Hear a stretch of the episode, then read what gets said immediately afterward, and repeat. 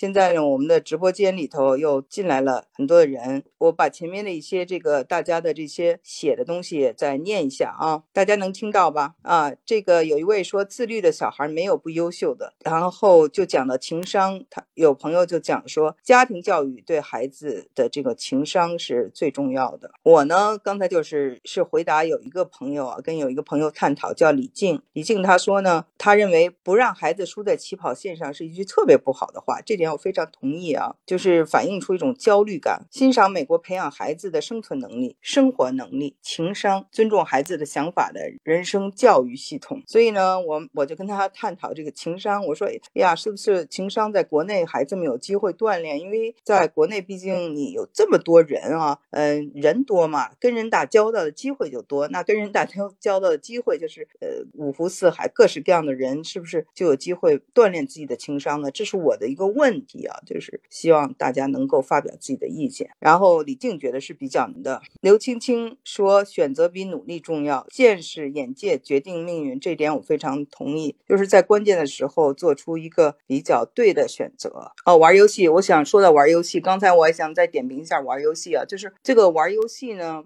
呃，它有两个作用，一个呢就是，嗯，它有一种疗愈的作用，就是和逃避，就是肯定是孩子们玩游戏，要么他觉得无聊，要么他觉得有什么不开心的事儿，他玩游戏就会忘掉这一切。这个，因为再一个呢，很直观的一个原因就是，比如说我们去锻炼身体，我们去看书，它是需要一点花一点努力或动脑筋，或者要抬起腿，总而言之是要花一点点努力。但游戏不需要努力，你上来就可以干，对吧？上来你就可以玩，玩了。以后马上就得到刺激，这个刺激是马上的，马上就可以得到一种治愈啊。比如你很难过，你玩游戏你就忘了；或者你很无聊，没人跟你说话，你玩游戏你就忘了其他了。但是比如说你要是去跑步，你可能跑好长时间，你才能出汗，才能够舒服。头开始的那那些时候你都不舒服，或者看书你看不进去，或者你想去干任何一件事情，你不一定能干得进去。但是游戏呢，它就是一个这切入点，就很容易就进去，很容易就这个拿起来。很容易就可以得得到立刻的满足，这就是为什么现在这么多人都玩游戏，这是一个时代的病了。这个东西呢，就是只能是我们要怎么说宽容一点看待，因为这个所有的小孩都这样子了，以后将很长一段时间成为我们生活的一部分。大人可能都会玩游戏，有时候一烦闷了，可能有的人我看他们坐在这个公交车上也在玩一玩，或者坐在哪里跟别人聊天的时候，我看有的这个人也在玩一玩什么，嗯。削水果叫什么？有留意到有朋友跟我说话的时候，他也会那个拿着这个手机就不自主的玩那个游戏，不是说是神经质的吧，就是一种习惯上的，他习惯上的一种，他能得到一种安慰。就像这种啊，小孩为什么要给他塞一个奶嘴儿？这个呃，从心理学角度讲，他就让他平静下来，让他放松下来。但是过度的放松就像毒品一样，也是非常危险的。所以这件事情吧，确实是比较棘手的一个问题。对，就是我们。大人呢，几乎不玩游戏的人很多，但是小孩确实是他们这一代人玩游戏的人非常非常多，好像是他们的一个这个这一代人的一个特点吧。就像我们那一代人可能都会写写诗，对的啊。您说这个还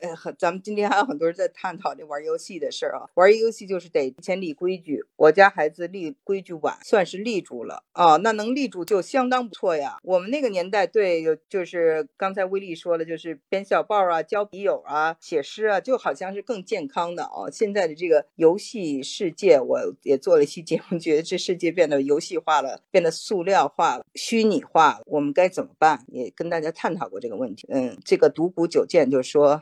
不可或缺了，已经是这游戏，抱着手机玩游戏，这个很容易就放不下来啊。美国的职场有年龄歧视，国内有三十五岁招聘门槛啊。国内的这个年龄歧视呢，它是这个如果说呢，它就比较明显，对吧？美国的那个年龄歧视它是隐形的，就美国的一切它都所几乎所有的歧视，我想说都是隐形的。为什么呢？因为啊，它有法律保护，你不能够，比如说就年龄啊，就性别呀，就种。种族啊，你歧视，但是呢，比如说五多岁，呃，到了这个六十岁找工作是非常难的，而且呢是很容易就英文叫做被 lay off，就是啊，轻易走人了。所以，所以呢，这个呢是很常见的，但是它不以年龄为原因，他给你说其他的借口。李静说，感觉不能一味的反对孩子玩游戏，最理想的选择就是引导孩子把玩游戏当成一种乐趣。有机会的话呢，培养孩子玩乐器、玩舞蹈，兴趣爱好多，人生就有乐趣了。对，这说的非常好。现在咱们的这些小孩呢，他的这个兴趣爱好多了，到了初中啊，是不是到了高中慢慢就全砍掉了？本来的有知道很多人弹钢琴，到弹到一定程度或弹到十级，到了高高中就不谈了。那以后呢，就是还有很多这爱好，因为学习紧都放弃了呢，是不是这样？对您说的这个，有的时候家里来人了，他也玩，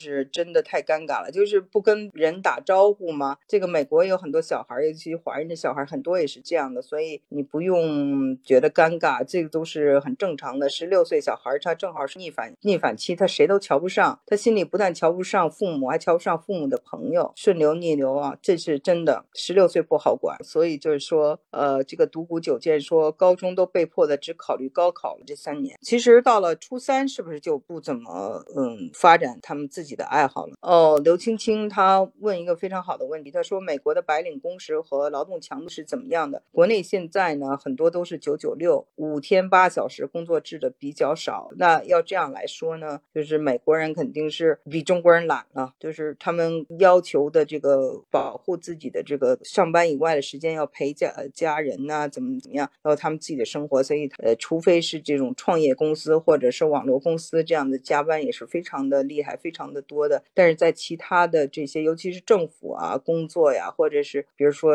当老师啊这些呢，他们的时间都是有保障的。哦，你们这边小朋友初中就开始住宿上学了，是哪里？能跟我说一下吗？独孤九剑怎么能玩学两不误？孩子容易沉迷怎么办？就是这个沉迷就看是多多少沉迷，是重度沉迷还是轻度沉迷？就像这个现在吃饭啊，大家都似乎中年到了一定岁数都有点脂肪肝啊，是轻度的、重度的还是中度的？我想就是这么样吧，呃，只要他是定的，没有就去耽误他其他的时间，这样的话呢，就不用爆发战战争。如果真的是过于沉迷，我们家反正至少是这样的话，已经爆发过很多次战争。但是最后我发现，我的这个儿子没有影响他的这个工作啊或学习啊，他还是呃成绩都是好的。然后小号他考上了这个地区的小号，然后他这个学校的这个田径运动会他也拿了名次，钢琴都没有。有什么事情耽误了，所以呢，最后我也就觉得这样的战争也没必要，对我来说也伤身，所以我就呃跟他话到，我不就不再多说了。